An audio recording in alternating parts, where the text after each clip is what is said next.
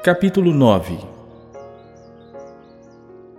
Ora, quanto à assistência a favor dos santos, é desnecessário escrever-vos, porque bem reconheço a vossa presteza, da qual me glorio junto aos macedônios, dizendo que a Caia está preparada desde o ano passado,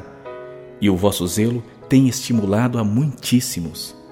Contudo, enviei os irmãos para que o nosso louvor a vosso respeito, neste particular, não se desminta, a fim de que, como venho dizendo, estivesseis preparados, para que, caso alguns macedônios forem comigo e vos encontrarem desapercebidos, não fiquemos nós envergonhados, para não dizer vós, quanto a esta confiança.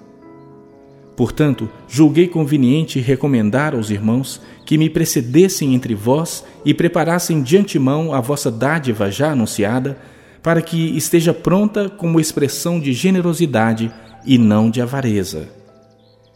E isto afirmo: aquele que semeia pouco, pouco também ceifará, e o que semeia com fartura, com abundância também ceifará.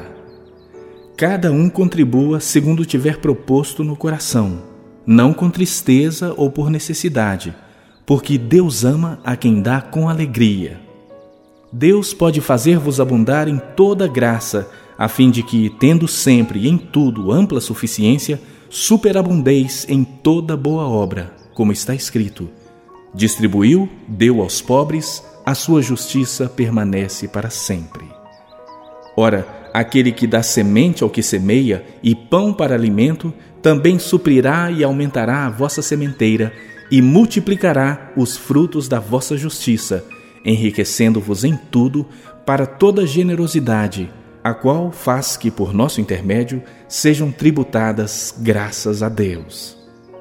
Porque o serviço dessa assistência não só supre a necessidade dos santos, mas também redunda em muitas graças a Deus, visto que, na prova desta ministração, glorificam a Deus pela obediência da vossa confissão quanto ao Evangelho de Cristo e pela liberalidade com que contribuís para eles e para todos, enquanto oram eles a vosso favor com grande afeto, em virtude da superabundante graça de Deus que há em vós.